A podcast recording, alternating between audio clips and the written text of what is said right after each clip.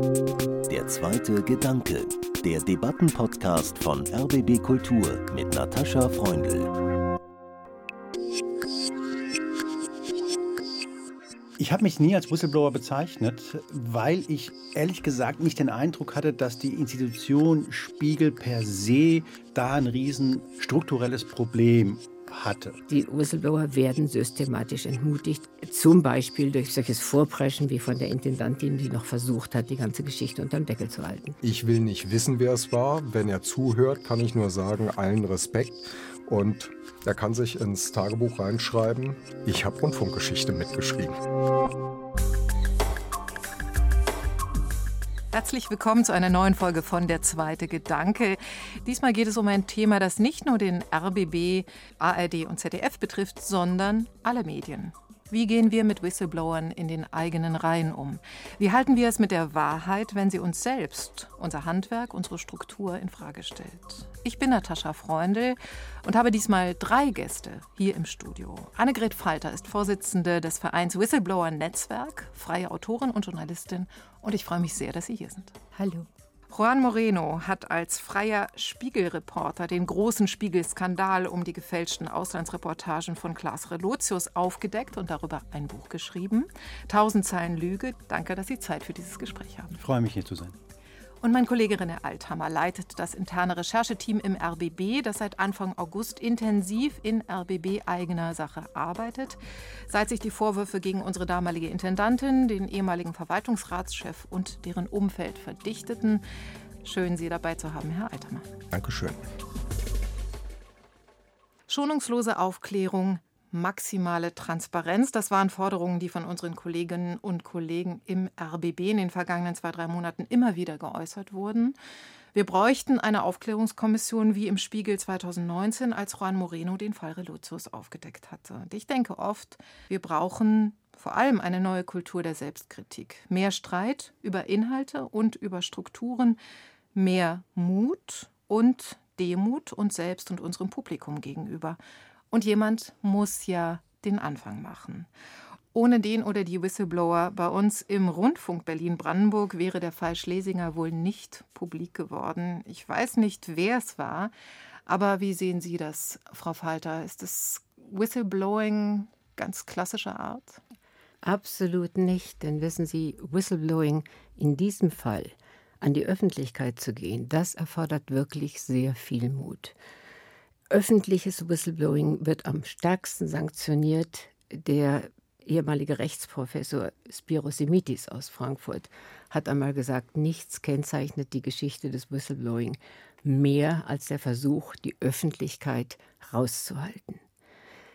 Die Rechtslage im RBB war so, dass der Whistleblower auch heute noch, oder ist so, dass der Whistleblower auch heute noch, wenn er auffliegt, mit einer Kündigung rechnen kann. Es sei denn, der Schutz der Öffentlichkeit, Öffentlichkeit kann ja auch ein Schutz sein, der Schutz der Öffentlichkeit trägt und der RBB traut sich nicht. Möglich wäre es nach der Rechtslage. Jetzt muss ich nochmal nachfragen. Sie sagen, Whistleblowing ist nicht notwendig mit der Veröffentlichung eines Falls verbunden? Oh nein, absolut nicht. Das ist gesetzlich so geregelt und war jetzt seit etwa 70 Jahren so, dass es eine Stufenfolge gibt. Ein Whistleblower muss sich nach herrschender Rechtslage zuerst intern melden, bei seinem Arbeitgeber oder bei seinem Dienstvorgesetzten. Dann darf er unter bestimmten Bedingungen, darf er sich an die Strafverfolgungsbehörden wenden. Aber an die Öffentlichkeit sich zu wenden, das ist wirklich riskant, das ist auch gesetzlich überhaupt nicht geregelt. Die ehemalige RBB-Intendantin Patricia Schlesinger fand zumindest keine guten Worte für die Informanten aus ihrem Umfeld, die sich an den Business Insider ganz offenbar gewandt hatten, an ein Online-Portal der Axel Springer Gruppe. Frau Schlesingers Vorwurf war Illoyalität, Verbreitung von Zwietracht und Misstrauen, Verunglimpfung und Beschädigung. Wie bewerten Sie denn diesen Akt der Untreue gegenüber der eigenen Geschäftsführung, Herr Altermann? Ich finde, es war damals ein Satz, der war sowas von fehl am Platze und hat so wenig Selbstreflexion zum Ausdruck gebracht, dass es eigentlich erschreckend war, weil das, was rauskam, spätestens nach der zweiten Veröffentlichung war, an all diesen Dingen war ja etwas dran. Da hat ja niemand irgendwie mit Schmutz geworfen, wo nichts war, sondern es waren Vorwürfe, die waren substanziert, die waren untersetzt und das waren Dinge, die uns bis heute umtreiben und wenn einem dazu als erstes einfällt, da ist jemand illoyal gewesen und man dem quasi droht, dann fehlt einem jedes Verständnis dafür, was da eigentlich abgelaufen ist. Es mangelt an Demut, es mangelt an Selbstkritik und vor allem an vollkommen fehlender Einschätzung der Sachlage, um was es dabei ging. Es geht um den Verdacht des Abrechnungsbetrugs, es geht um den Verdacht sozusagen, dass eine öffentliche Einrichtung im Vergaberecht alle Fäden gezogen hat, sodass man nur noch sagen konnte, das läuft auf Vetternwirtschaft hinaus. All dieses stand ja quasi schon im Raum.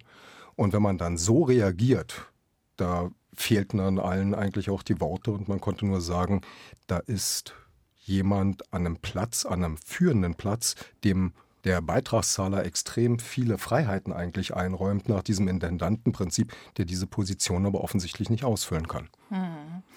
Jetzt sind die Fälle zwischen dem RBB heute und dem Spiegel 2018, 19 ja tatsächlich sehr verschieden. Aber was den Fällen sicherlich gemein ist, hier wie da wurde mit Vertrauen gespielt und wurde Vertrauen verspielt. Hat Sie jetzt, Herr Moreno, gewissermaßen diese RBB-Affäre, nennen wir sie mal so, erinnert an die damalige Spiegel-Affäre oder haben Sie ohnehin, sozusagen, sind Sie die Erinnerung an diese Zeit nie losgeworden? Unter anderem auch deshalb, weil der die Hochphase des Abschlusses der Verfilmung Ihres Buchs Ach so. lief. Nee, daran habe ich weniger gedacht. Ich denke tatsächlich noch an die Worte von Frau Falter. Hm. Mir war das überhaupt nicht klar, dass es da eine Vorgabe gibt, an die man sich offenbar zu halten hatte, wie man bitteschön Missstände darzulegen hat. Ich habe mich nie als Whistleblower bezeichnet, weil ich ehrlich gesagt nicht den Eindruck hatte, dass die Institution Spiegel per se da ein riesen strukturelles Problem hatte. Vielleicht hatte sie ein kleines Problem, darüber können wir gerne noch sprechen, aber da war jemand, der für den Spiegel gearbeitet hat, der dort fest angestellt war, der prägend war für dieses Ressort, für viele andere, vor allem junge Kollegen, die Reportagen schreiben wollten und von dem ich irgendwann dachte und überzeugt war, dass er einfach Geschichten erfindet. Und mein Reflex war, und Sie haben mir das Buch angedeutet, da steht tatsächlich in einer Mail zu meinen Vorgesetzten, steht da, glaube ich, wörtlich drin, also ich dann später abgedruckt habe, ich schrieb denen, setzt euch an die Spitze der Bewegung. Also hier sind die Missstände, so wie ich sie sehe, versucht ihr doch bitte das aufzuarbeiten.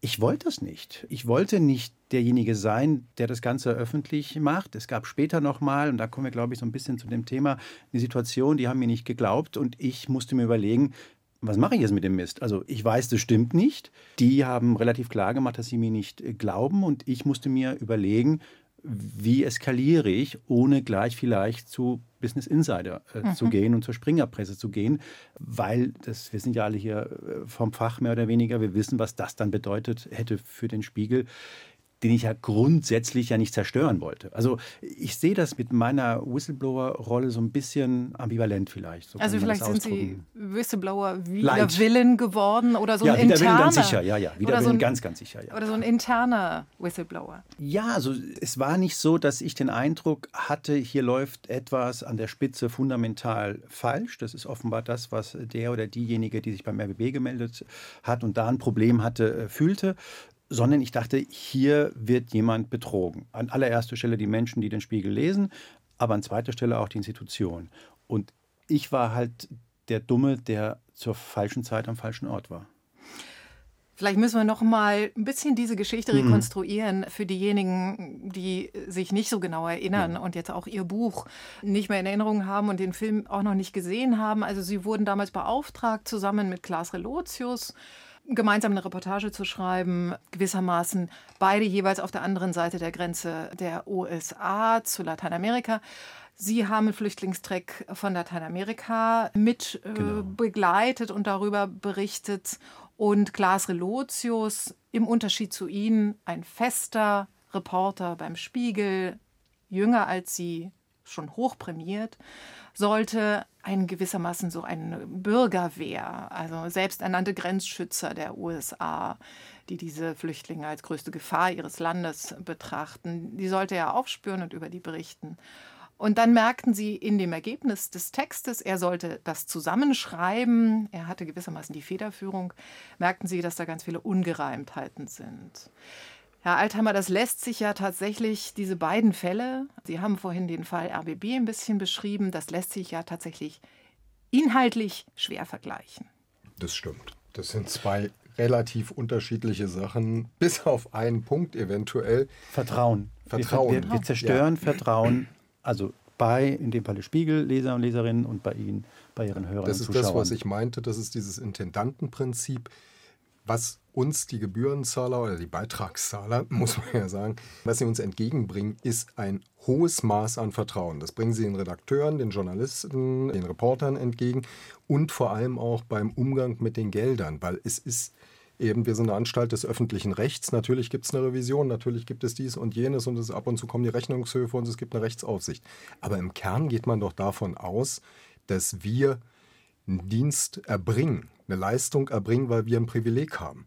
Und das ist sozusagen dieses Privileg, was wir haben, dass wir berichten können, dass wir unabhängig von wirtschaftlichen Zwängen eigentlich berichten können, setzt voraus, dass man uns ein hohes Maß an Vertrauen entgegenbringt. Und wenn dann rauskommt, da quasi äh, der Laden entartet, um es mal sozusagen zu einem Selbstbedienungsbetrieb, dann ist natürlich Glaubwürdigkeit auf allen Ecken gefährdet. Und das haben die Kollegen ja dann auch relativ schnell, die draußen waren, die auf der Straße waren, die unterwegs waren, mit den Leuten gesprochen haben, die haben dann eben auch Antworten gekriegt. Was wollt ihr? Warum kümmert ihr euch sozusagen um das, was bei uns schief läuft? Guckt doch erstmal, was bei euch selber ist. Und mir ist so passiert, ich hatte 14 Tage oder drei Wochen vorher eine Recherche fertig zum Thema Charité. Da ging es identisch um gleiche Sachen. Es ging um Ausschreibungsfragen, es ging um wer hat was wie gekriegt, wie sind da sozusagen Sachen hin und her geschoben worden, ist der Verdacht, die Staatsanwaltschaft ermittelt und dann steht man auf einmal da und sagt, das hat man angeprangert, weil man sagt, die gehen ja auch mit öffentlichen Geldern letztendlich um. Es sind versicherten Gelder, die da verwahrt werden. Und natürlich ist man in der Berichterstattung dann so, dass man wahrgenommen wird, auch als jemand, der es sich anmaßt, letztlich ein bisschen, darüber zu urteilen und darüber ein Werturteil abzugeben, wie da Prozesse optim ablaufen. Und dann kriegt man das ganze, die ganze Welle zurück und stellt fest, bei uns ist es ja nicht anders. Warum guckt ihr nicht erstmal bei euch, bevor ihr euch mit den anderen beschäftigt? Das ist natürlich substanziell, das geht dann wirklich ans Eingemachte. Das Thema heute, über das wir sprechen, sind Whistleblower in den Medien. Und Frau Falter, Sie hatten es vorhin schon mal angedeutet, aber mich würde von Ihnen besonders interessieren, welchen Schutz genießen denn Whistleblower oder wie sie amtsdeutsch heißen, Hinweisgeber? Welchen Schutz genießen die in Deutschland momentan? Das ist eine sehr komplizierte Rechtslage. Im Moment sind wir ja auch in einer Übergangssituation zwischen dem alten Recht, ich sagte vorhin schon, also seit 50 Jahren gibt es da Urteile, es gibt eine Richtlinie aus Brüssel, die umgesetzt werden muss in deutsches Recht und die, da die Umsetzung nicht erfolgt ist, fristgerecht zum Teil jetzt schon gilt. Fragen Sie mich äh, nach der alten Rechtslage, die in den beiden Fällen, über die wir sprechen, eine Rolle spielt. Da werden Whistleblower systematisch entmutigt, am meisten durch die Rechtsunsicherheit, die besteht, weil es eben keine gesetzliche Regelung gibt und weil die höchstrichterlichen Urteile, ja, natürlich haben die Geltung, aber es ist nicht die gleiche Rechtssicherheit. Richterrecht ist kein gesatztes Recht, nicht wahr? Es hängt sehr davon ab, wie der Whistleblower sich verhält. Ich sagte vorhin schon, es gibt diese Drei-Stufen-Regelung. Wenn er intern Meldung macht, ist er relativ auf der sicheren Seite, jedenfalls was offizielle Repressalien betrifft inoffizielles hm. Mobbing. Und Herr Moreno, Sie können da ein Lied von singen. Das ist nicht auszuschließen, weder nach der alten Rechtslage noch nach der neuen. Er oder sie ist in einer schwierigen Situation, wenn sie zur Staatsanwaltschaft geht, weil das hängt wieder sehr von den Umständen ab. Und das ist für einen Whistleblower im Vorhinein ganz schwer zu entscheiden. An die Öffentlichkeit zu gehen, das sagte ich schon, wird systematisch von abgeraten, auch von Juristen, weil es gibt bisher da überhaupt keine gesetzliche Regelung. Es gibt ein oder zwei Urteile. Ein berühmtes Urteil im Fall Herbst, das ist diese Frau, die BSE entdeckt hat zu einem Zeitpunkt, als es noch kein BSE in Deutschland gab. Das war eine Amtstierärztin, die hat auf dem Schlachthof BSE-Rinder entdeckt. Und die hat sich erst intern gemeldet und dann ist sie zum Landrat gegangen. Und als das alles nichts half, hat sie ein Interview gegeben und hat vor dem Fleischverzehr gewarnt. Und hat gesagt, okay, da in dem Schlachthof, da kommt das Fleisch von BSE-Rindern noch in den Verzehr. Und die ist sofort rausgeflogen. Die war damals 50, hat verschiedene Instanzen durchlaufen ist sogar vom Schlachthof auf Schadensersatz verklagt worden, was ein seltener Fall ist, also selbst im schlechten Whistleblowerrecht. Und hat aber im Endeffekt nie wieder eine Anstellung bekommen. Die Richter nannten das damals die Flucht an die Öffentlichkeit. Sie hat die Flucht an die Öffentlichkeit angetreten, weil nichts anderes half, nicht die interne Meldung, nicht der Gang zum Landrat. Aber das war so ein abschreckendes und entmutigendes Urteil. Und Entmutigung, das wurde ja auch aus Ihren Ausführungen, Herr Althammer, klar. Die Whistleblower werden systematisch entmutigt. Zum Beispiel durch solches Vorpreschen wie von der Intendantin, die noch versucht hat, die ganze Geschichte unterm Deckel zu halten. Also hat Herr Moreno zunächst alles richtig gemacht, weil er zu seinen Vorgesetzten gegangen ist? Und dennoch drohte Ihnen ja, das schreiben Sie auch in dem Buch, tatsächlich die Kündigung. Ja, darum konnte ich es auch so klar dann sagen, weil die betroffenen Ressortleiter sich dann in einer Konferenz auch noch geäußert äh, haben später und gesagt haben, dass die Konsequenz klar gewesen wäre, wenn ich mich, Zitat, getäuscht hätte. Auslöser ist ja nicht gewesen, dass ich sagte, ich glaube, dass der Kollege ein Betrüger ist, sondern ich habe einen Text bekommen, da sind Missverständnisse drin, da sind meiner Meinung nach äh, Fehler drin. Es gibt Namen, die hier auftauchen, die in ganz anderen Zusammenhängen in den USA in Artikeln auftauchen. Wir haben ein Foto abgedruckt von einem Mann, den wir im Spiegel so benennen. Die New York Times hat exakt dasselbe Foto mit einem anderen Namen. Ich glaube, hier sind Fehler. Da war ich schon ein wenig schockiert, weil ich mir dachte, also offenbar reichte schon der Hinweis darauf, dass man möglicherweise einen Fehler gemacht hat und sich dann täuscht, um dann in den Augen meiner Vorgesetzten entlassen zu werden. Also das spricht für mich für so eine wirklich verkehrte Fehlerkultur, wenn man Kollegen und Kolleginnen einfach sagt, wenn ihr euch meldet, und sei es nur, um auf Fehler hinzuweisen, dann seid ihr euch bitte mal sehr, sehr, sehr sicher, weil das kann wirklich ein teurer Einsatz werden, den ihr da gerade spielt. Alles, was Sie mir da sagen, ist mir komplett neu. Ich habe mich keine Sekunde, hätte ich vielleicht mal tun sollen, spricht vielleicht nicht für meine Recherchefähigkeiten, aber mir ist es komplett neu ich hatte immer das Gefühl, die machen doch den Job wie ich. Das werden die schon kapieren, dass die New York Times, die größte Zeitung der Welt mit einer riesen Dokumentation, die, die ihre Bildunterschriften checkt, wenn die den so nennt und wir den so nennen, dann muss einer der beiden daneben liegen, das, dem muss man auf den Grund gehen. Ich habe mich da wohl getäuscht. Aber nochmal, ich finde es wirklich unglaublich, dass man tatsächlich so viel riskiert, wenn man ehrlich ist, einfach nur gerade als Journalist, als Journalistin einfach seine Arbeit macht. Das ist ja Kern unseres Jobs, dass man glaube, Stefan Aus hat mal gesagt, wir sind alle Fehlergucker. Mhm. Also das ist ja das, was wir machen beruflich. Zumal in einem Magazin, das von sich sagt, sagen, was ist. Herr Althammer, wissen Sie, wer im RBB der oder die Whistleblower, Whistleblowerin ist? Sind? Nein. Ich hoffe nicht. Ich, ich, muss auch ganz ehrlich sagen, die Frage kommt immer mal wieder. Ich will es auch gar nicht wissen, aus einem ganz einfachen Grund. Wüsste ich es, da müsste ich ja lügen, wenn mich jemand danach fragt. Und da ich nicht lügen will, will ich es auch gar nicht wissen. Das eine ist fürs eigene Seelenheil viel besser. Und da kommt man auch gar nicht in die Verlegenheit, irgendwie durch einen unbedachten Satz, eine unbedachte Äußerung irgendjemanden auffliegen zu lassen. Das will ich überhaupt nicht wissen. Ich kann bloß sagen, der, der das gemacht hat, der hat auf eine gewisse Art und Weise, er hat wirklich meinen Respekt verdient, weil vorher waren das immer alles Diskussionen, wie groß ist der Dienstwagen jetzt überhaupt und so weiter und so fort. Und es waren alles nur Bruchstücke. Da hat jemand allen Mut, glaube ich, zusammengenommen und der schreibt gerade oder ist dabei, dass auf seiner Grundlage eigentlich Rundfunkgeschichte geschrieben wird. Weil wir sehen, wie sich gerade ein System total verändert. Die Diskussionen, die wir jetzt führen, die kommen ja nicht von ungefähr und das sind grundsätzliche Fragen, die da aufgeworfen werden, die alle irgendwann schon mal im Raum standen, aber man hat es nie so kompakt gehabt. Was heißt das? Was machen die da? Wie gehen die damit um? Welche Freiheiten nehmen sich Leute raus? Und dieses Komplettversagen von Kontrollinstanzen, sowohl den Rundfunkräten als auch den Verwaltungsräten, die haben ja auch bestimmte Dinge, wie man lernt, in der Zwischenzeit gewusst. Aber dann sind die eben hingegangen und haben gesagt, vier Stunden Sitzungszeit, da 35 Punkte abarbeiten, da kommt mal hintereinander weg, da gibt es nichts zu diskutieren. Da wurden Sachen, wird heute gesagt, einfach durchgepeitscht. Das ist ein Systemversagen.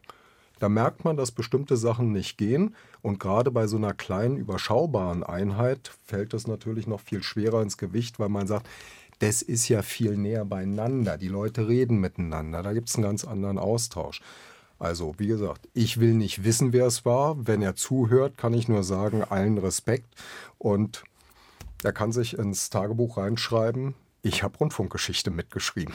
Aber wenn ich Sie richtig verstanden habe, Frau Falter, sind diese Personen nicht gesetzlich geschützt und möglicherweise auch nicht nach dem neuen Hinweisgebergesetz, der noch ein Entwurf ist.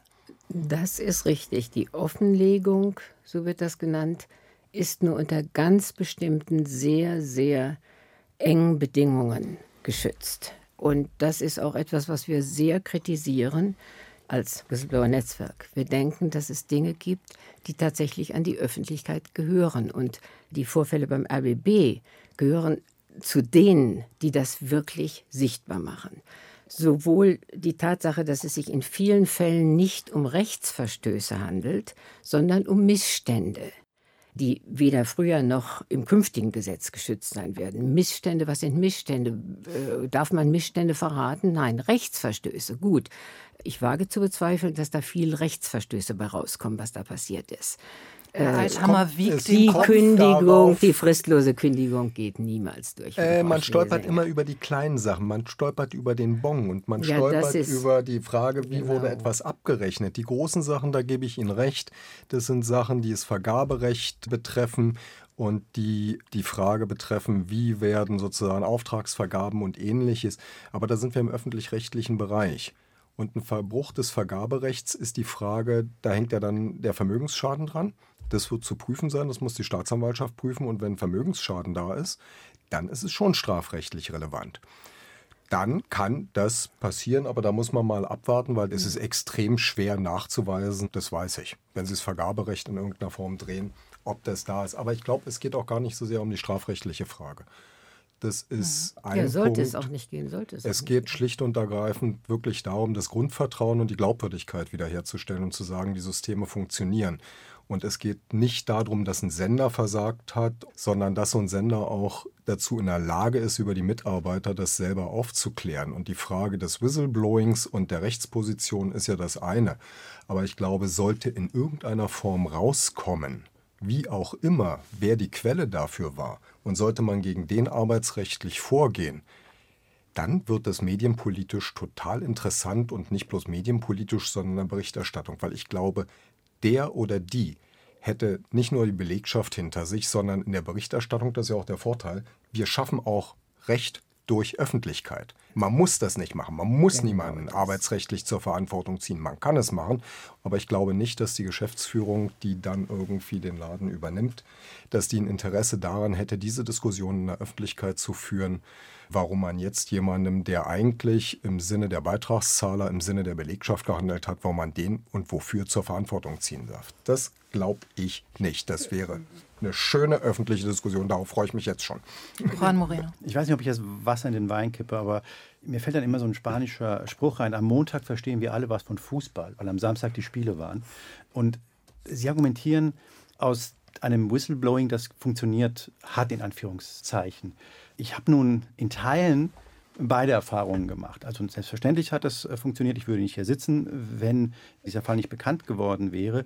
Aber ich habe totales Verständnis dafür, dass äh, Menschen, und zwar nicht nur in den Medien, sondern in ganz vielen anderen Bereichen, weil ich glaube, dass viele, die uns zuhören, natürlich jetzt vielleicht sich denken, naja, also wenn ich ganz ehrlich bin, das, was in meinem Betrieb läuft oder das, was in meiner Behörde mhm. läuft, naja, mhm. ich habe für jeden und für jede Verständnis, die sagen, mir ist das zu riskant. Ich weiß nicht, das wissen Sie, Frau Falter, bestimmt besser es ist nicht immer ein Happy End in meinen Augen, wenn man sowas macht. Man kann relativ leicht, relativ schnell Fehler machen, die vielleicht nicht so gravierend sind wie das, was man vermeintlich aufdeckt. Aber allein die Kleinigkeiten, die dann so am, am, am Rande so passieren und ob alle Kollegen sich jetzt so wahnsinnig freuen, dass sie bei jeder Recherche damit konfrontiert werden, dass man doch gefälligst im eigenen Laden aufräumen soll. Ich weiß nicht, ob ich, ob ich klar mache, was ich meine, aber ich verstehe jeden, der sich das sehr, sehr, sehr genau überlegt. Also nicht, dass ich da falsch verstanden werde. Naja, äh, ich glaube, das ist bei uns noch eine Sondersituation, weil wir über uns und natürlich mit den Mitteln, die wir haben, auch als Medienhaus letztendlich da publizistisch auch anders mit umgehen können. Wäre das jetzt jemand bei VW, wäre das schon wesentlich schwieriger. Also dem quasi so einen Schutz, auch ein Schutzschild zu bauen, das meine ich. Da ist der, der es bei uns gemacht hat, der ist in einer komfortablen Situation. Ansonsten ist das natürlich das Problem des Quellenschutzes überhaupt und immer, was wir haben, äh, Whistleblowing hin oder her. Wie schütze ich jemanden? Und wir sagen allen immer, wir können euch einen bestimmten Schutz geben, also auch wenn wir bei anderen recherchieren. Ihr müsst uns alles sagen, was eure Identität in irgendeiner Form berühren äh, könnte, etc. Weil wir können es nicht sehen von außen, das könnt ihr nur selber einschätzen, wenn wir über andere berichten. Und wir haben eine Grenze, wir werden euch keinen Rechtsschutz bieten können. Das ist etwas, was wir nicht machen, wir können euch Öffentlichkeit bieten. Und das ist natürlich einfacher in öffentlichen Institutionen, als wenn man es jetzt meinetwegen mit einem Unternehmen wie VW zu tun hat. Weil da ist sozusagen Privatwirtschaft funktioniert ja nochmal anders. Mhm. Aber in städtischen, kommunalen Betrieben, wo es um die Verwendung öffentlicher Gelder geht, die kann man eher schützen.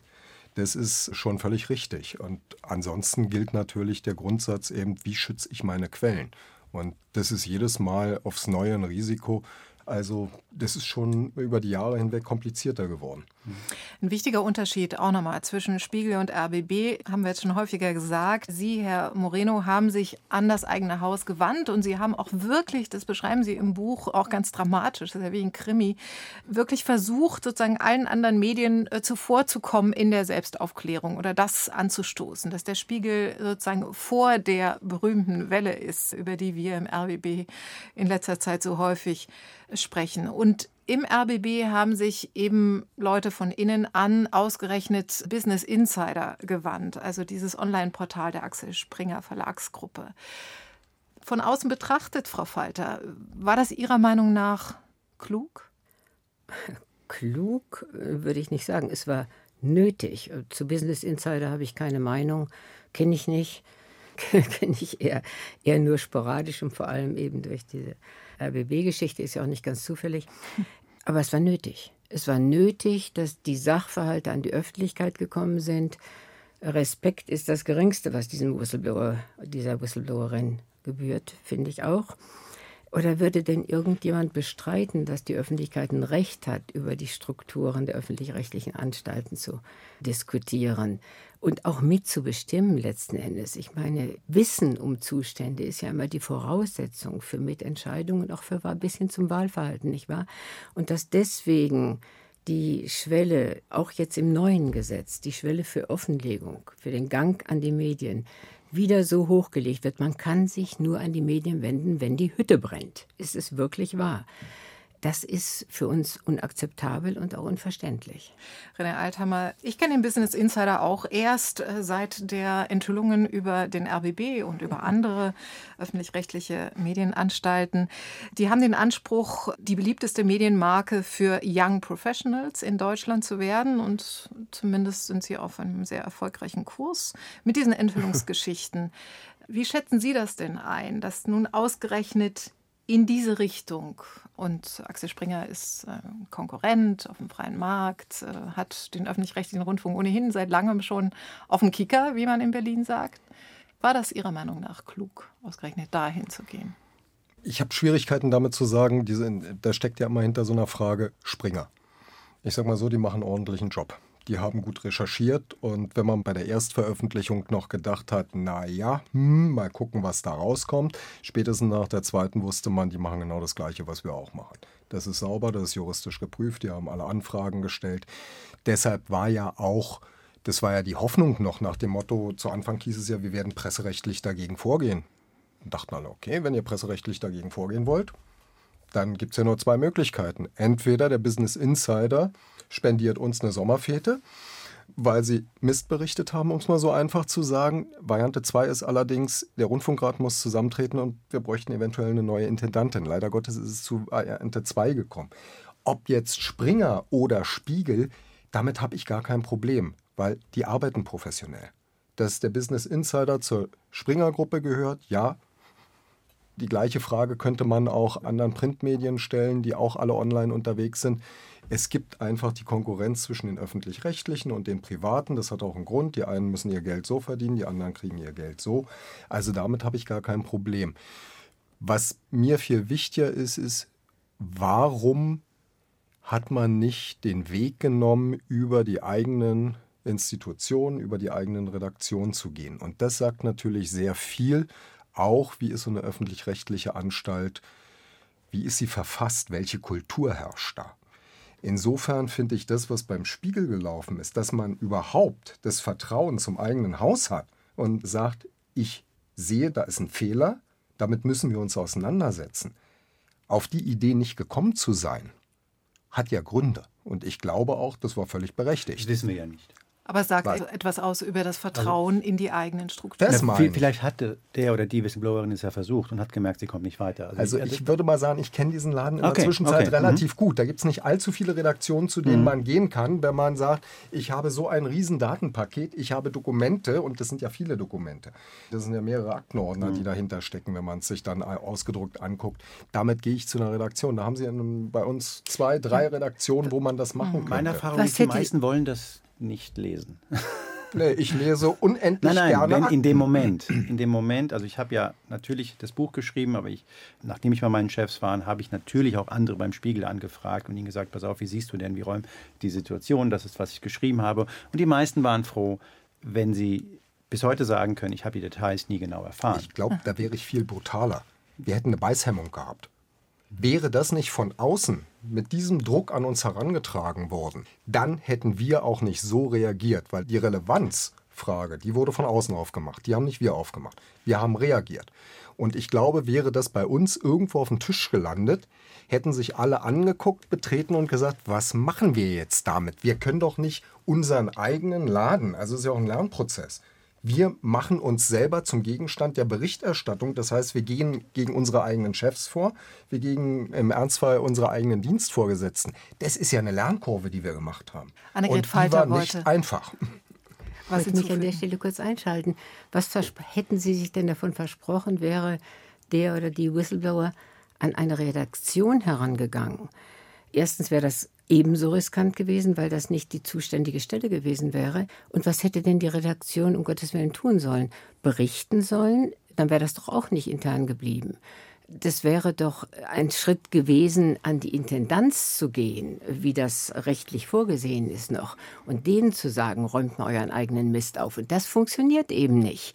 Das ist eben dieser, diese Entmutigung, die eingebaut ist in die gegenwärtige Rechtslage, dass ein Whistleblower sich zuerst intern an die zuständige Stelle und das, wie gesagt, das wäre die Intendanz gewesen, wenden müsste. Und das war klar, dass das dann erst recht nicht an die Öffentlichkeit gekommen wäre. Aber was wäre passiert, wenn das an Ihre Redaktion. Nehmen wir mal an, ich wäre morgens reingekommen in den Sender und da hätten vier Aktenordner gestanden mit einem kleinen Zettel. Schaut euch mal an, was hier wer wie abrechnet, wie welche Verträge mhm. ausgefüllt wurden, wie wer mit wem zusammenarbeitet. Mhm etc. Und dann? Dann hätte ich mir das Ganze angeguckt und das meine ich ja, das ist diese Lernkurve.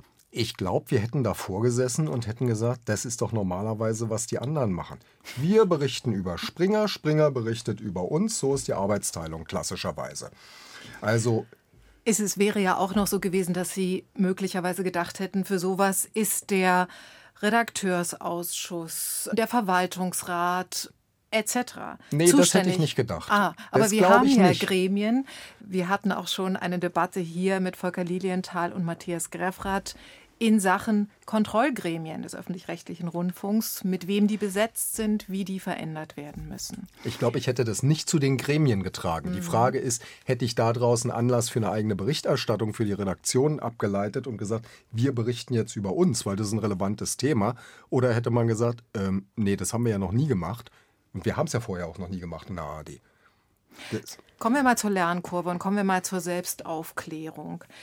Herr Moreno, der Spiegel hat eine Aufklärungskommission eingerichtet, eine dreiköpfige, die sowohl von externen als auch internen Leuten besetzt wurde und ist mit einer großen Selbstbezichtigung fünf oder sechs Monate nach ihrer Aufklärungsarbeit sozusagen an die Öffentlichkeit getreten in eigener Sache.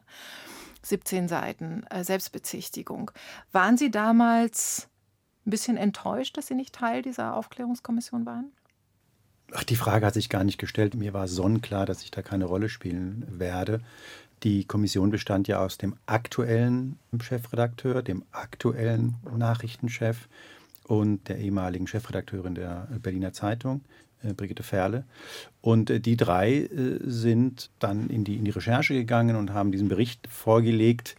Und der hatte eine klare, schon eine klare Stoßrichtung. Der wollte möglichst hart sein, möglichst hart in meinen Augen zu diesem Ressort und natürlich gab es von Außenstehenden auch die Frage, ist das wirklich eine Aufarbeitung, wenn sie denn von internen, dort Beschäftigten, mhm. abhängig Beschäftigten, in Führungspositionen sich befindenden, in Zukunft in Führungspositionen werden Personen gemacht wird, wirklich der beste Weg. Und ähm, der Bericht liest sich sehr, sehr hart. Die Wahrheit ist auch, er ist im Netz zu finden und äh, bevor man draufklickt und sich durch diese 17 Seiten arbeitet, ist der erste Satz, dass die gute Nachricht ist, dass es keine weiteren, nach der Recherche dieser Kommission, keine weiteren massiven Fälschungen oder systematischen Zerwürfnisse äh, beim Spiegel gegeben hat hat. Aber es hat schon für Außenstehende so ein Geschmäckle gehabt. Wie gesagt, auf der anderen Seite, der Bericht war schon mhm. sehr hart. Aber ich weiß, was der Spiegel gefordert hätte. Also der Spiegel hätte gefordert, dass da eine auswärtige Kanzlei rangeht oder jemand komplett von außen, der eben nicht aus dem Haus heraus diese Aufarbeitung macht, sondern dass da eine, das wird ja gerne mal gemacht, dass dann so eine Anwaltskanzlei oder dass dann gewissermaßen rein Außenstehende, die nicht abhängig beschäftigt sind, die Aufarbeitung vornehmen. Sie meinen, hätte der Spiegel gegenüber anderen Institutionen gefordert? Ja, ganz sicher. Mhm. Ja. Nun wurde auch innerhalb des RBB so eine Aufklärungskommission nach dem Beispiel des Spiegel gefordert, in einigen Belegschaftsversammlungen, insbesondere Ende August, als wirklich die Sache sehr hochkochte intern. Warum wurde die nicht eingeführt, Herr Althammer? Jetzt muss ich mich mal entschuldigen, praktischerweise, weil ich habe auch noch ein Privatleben und war also zweieinhalb Wochen im Urlaub und habe heute versucht, eine Antwort zu finden auf diese Frage, was ist daraus geworden. Ich weiß, dass es Vorschläge gab und dass da Leute sich auch für eingesetzt haben. Aber ich glaube, das hängt zurzeit ein Stückchen in der Luft, weil wir in der Zwischenzeit eine neue Intendantin haben. Ich hoffe mal, dass es dazu kommt. Wobei das ja ein Stückchen schwierig auch ist. Also zum einen gibt es eine Aufklärung, was es an den Formalprozessen, sage ich mal, all das, was Compliance betrifft, was ist da schiefgelaufen. Da gibt es eine Anwaltskanzlei, die machen das jetzt und irgendwann, vielleicht bis Dezember, haben wir dann einen Bericht. Das zweite ist, unabhängig davon gibt es eben uns, dieses Rechercheteam. Das hat ja nichts mit Aufklärung zu tun, sondern wir berichten über den RBB. Und das hat natürlich auch dieses kleine Geschmäckle nach dem Motto, die versuchen doch so ein bisschen sich reinzuwaschen. Das war auch unsere große Befürchtung zu Anfang und deshalb, als man dann auf die Idee kam, wir berichten über uns selber, haben wir gesagt, gut, das geht aber nur unter der Voraussetzung, dass wir nicht weisungsgebunden sind. Das heißt, der Chefredakteur erfährt auch erst, was wir machen, wenn es veröffentlicht ist. Ansonsten, wir sind so eine Art, man nennt das Zulieferredaktion, wir haben keine eigene Sendung, wir haben keine eigene Seite. Wenn wir mit unseren Recherchen fertig waren, dann haben wir den Redaktionen, über die das dann quasi an die Öffentlichkeit geht, gesagt, okay, wir haben die und die Geschichte, wollt ihr die haben? Wir hätten das und das, wir bieten euch was für online an, wir bieten euch was für Fernsehen an, wir können drüber reden, wir machen was fürs Radio. Und dann haben die sozusagen frei entschieden, ohne Rückfrage. Und es gab keinerlei inhaltliche, also außer jetzt sozusagen redaktionell inhaltliche, dass sie gesagt haben, äh, das verstehe ich jetzt aber nicht. Aber nie in irgendeiner Form diesen Sachverhalt werden wir so nicht publizieren. Über die Sachverhalte wurde überhaupt nicht diskutiert. Die sind wie bei anderen Recherchen auch durchgegangen. Und das Dritte ist dann natürlich, wer kann was wie aufarbeiten. Wir haben ja auch die Gremien, die müssen sozusagen ihr, ihre Arbeit machen. Die müssen sich auch die Frage stellen.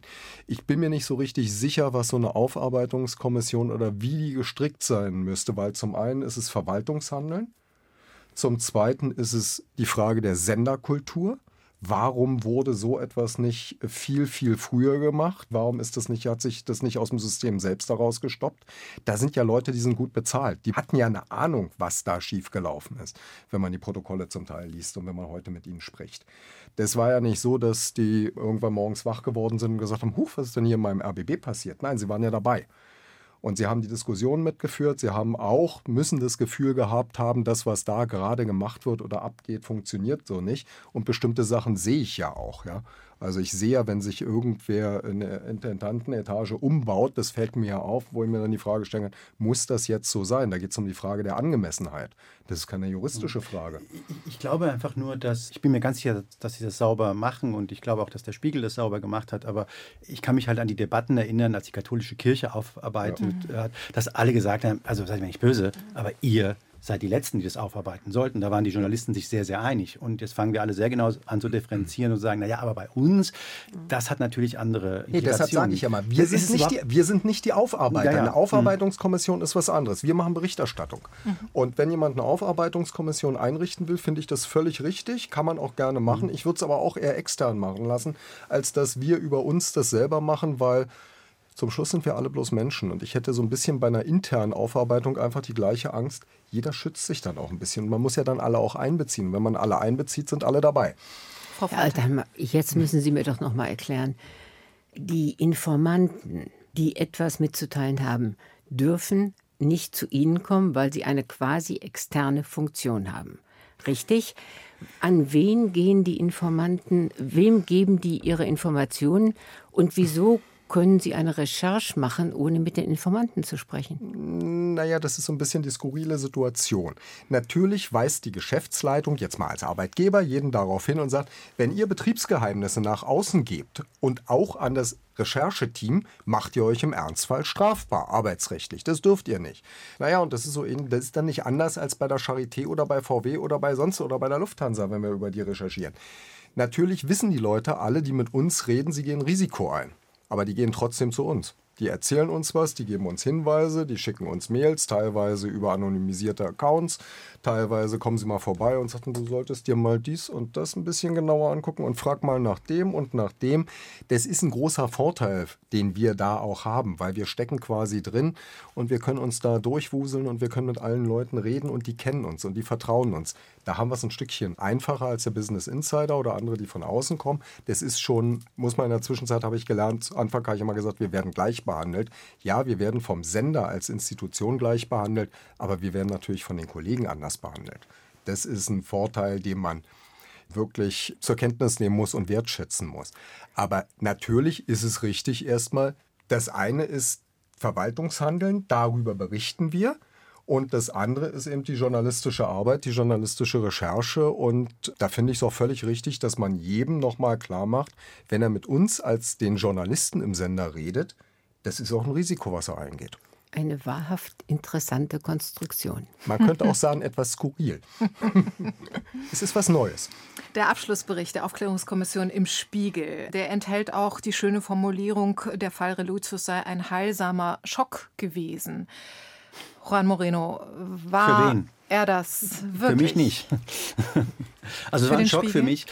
Ich glaube in der Tat, dass so ein Ereignis jetzt äh, vor einigen Jahren äh, beim Spiegel, jetzt beim RBB tatsächlich so ein Medienhaus erschüttert. Also das ist tatsächlich etwas, was dadurch Mark und Bein geht. Und wenn es das nicht täte, dann, dann hätten wir wirklich ein Problem. Also wenn wir den Schuss nicht hören beim Spiegel oder hier beim RBB.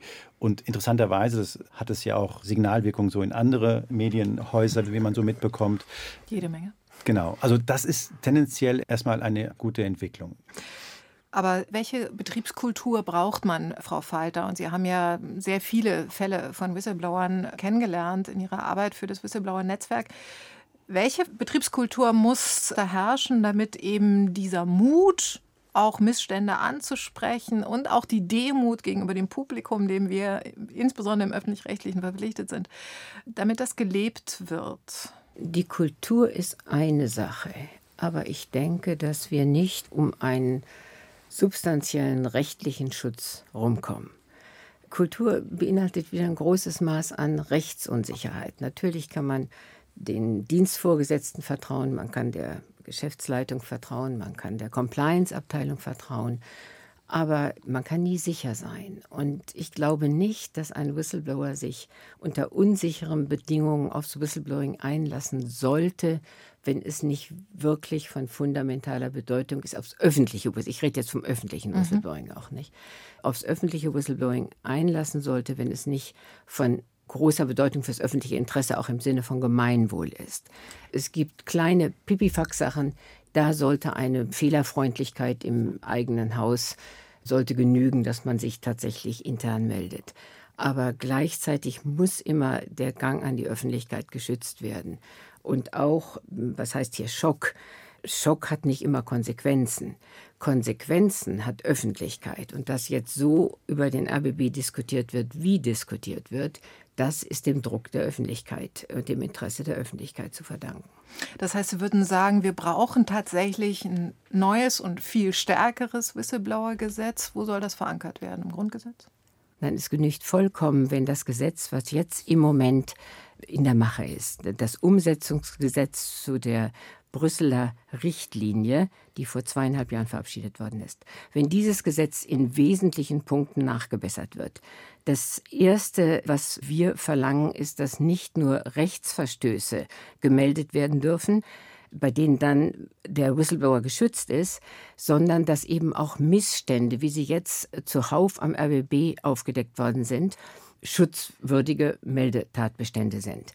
Zum Zweiten darf eben, und das habe ich nun schon öfter gesagt, darf die Schwelle für öffentliches Whistleblowing nicht so hochgelegt werden, denn die Whistleblower beim RBB, damit habe ich angefangen, die wären nicht geschützt, wenn sie jetzt bekannt würden, außer durch den Schutz durch die Öffentlichkeit. Das haben Sie ja zu Recht gesagt. Ein Stück weit kann Öffentlichkeit wirklich Schutz gewähren. Aber auch da darf man sich nicht vertun, denn denken Sie mal, Snowden hatte eine ungeheure Beliebtheit in Deutschland. Da war Nullschutz. Es hat nicht ausgereicht, dass die Bundesregierung auch nur ein Stück weit ihn auch nur angehört hätte in dem Ausschuss, der damals die Abhöraffäre behandelt hat. Also der Schutz durch die Öffentlichkeit ist auch eine sehr schwammige Sache. Edward Snowden wurde jetzt die russische Staatsbürgerschaft angetragen. Aber heilsamer Schock, Herr Althammer. Ich würde gerne noch mal darauf zurückkommen. Wie schätzen Sie das ein? War das ein heilsamer Schock für den RBB, vielleicht für das ganze öffentlich-rechtliche System? Erstmal für den RBB war es das auf alle Fälle und in der Zwischenzeit sehen wir ja, das greift ja um sich. Wir haben Fälle beim NDR, die sind teilweise, da geht es in eine ganz andere Richtung, politische Einflussnahme in den Häusern und ich glaube beim BR ist auch eher die Frage sozusagen der umfassenden Nebeneinkünfte. Ja. Nebeneinkünfte, wo man sich dann fragt, wie viel Zeit haben die eigentlich? Aus meiner Sicht, das, was ich beobachte, ist, hier wird gerade sozusagen auch öffentlich-rechtlichen Systemen gearbeitet und das geht durch alle Institutionen. Es geht um die Frage der Angemessenheit. Das fängt an bei den Intendantengehältern. Äh, niemand soll schlecht verdienen, aber es ist einfach auch nicht erklärbar, warum Intendant einer öffentlich-rechtlichen Sendeeinrichtung, aber das wissen wir seit Jahren mehr als der Bundeskanzler oder die Bundeskanzlerin verdient. Weil es geht. Ja, es geht. Ja, ich habe irgendwann letztens auch mal gesagt, man macht es, weil man es machen kann. Das ist das Schlimme. Und das ist was, was mit Demo zu tun hat, mit Angemessenheit und das auch auf den unterschiedlichsten Ebenen allen Beteiligten wieder klar wird, das ist ein Privileg, was wir haben.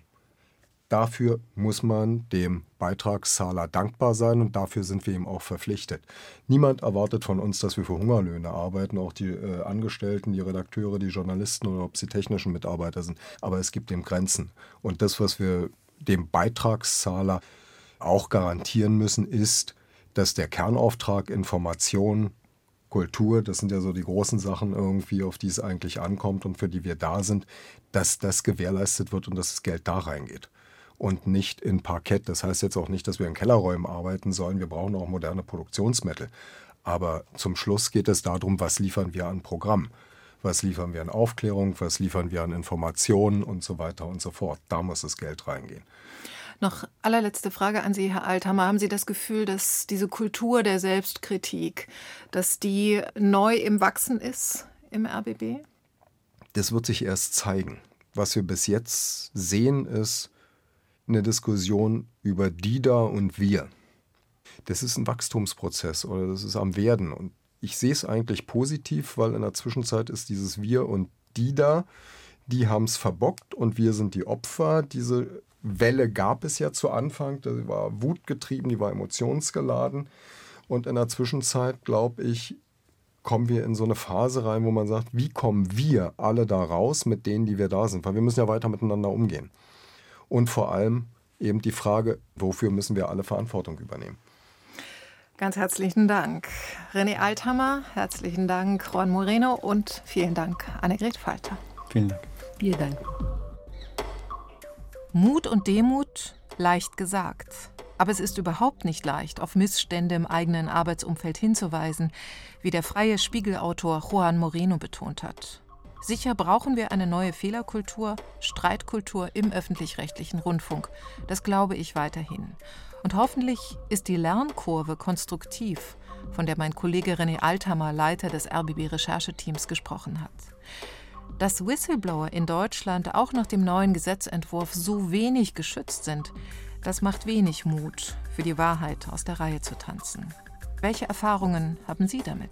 Schreiben Sie uns an der zweite Gedanke at rbbkultur.de. Ich bin Natascha Freundl. Danke fürs Zuhören und Weiterdenken.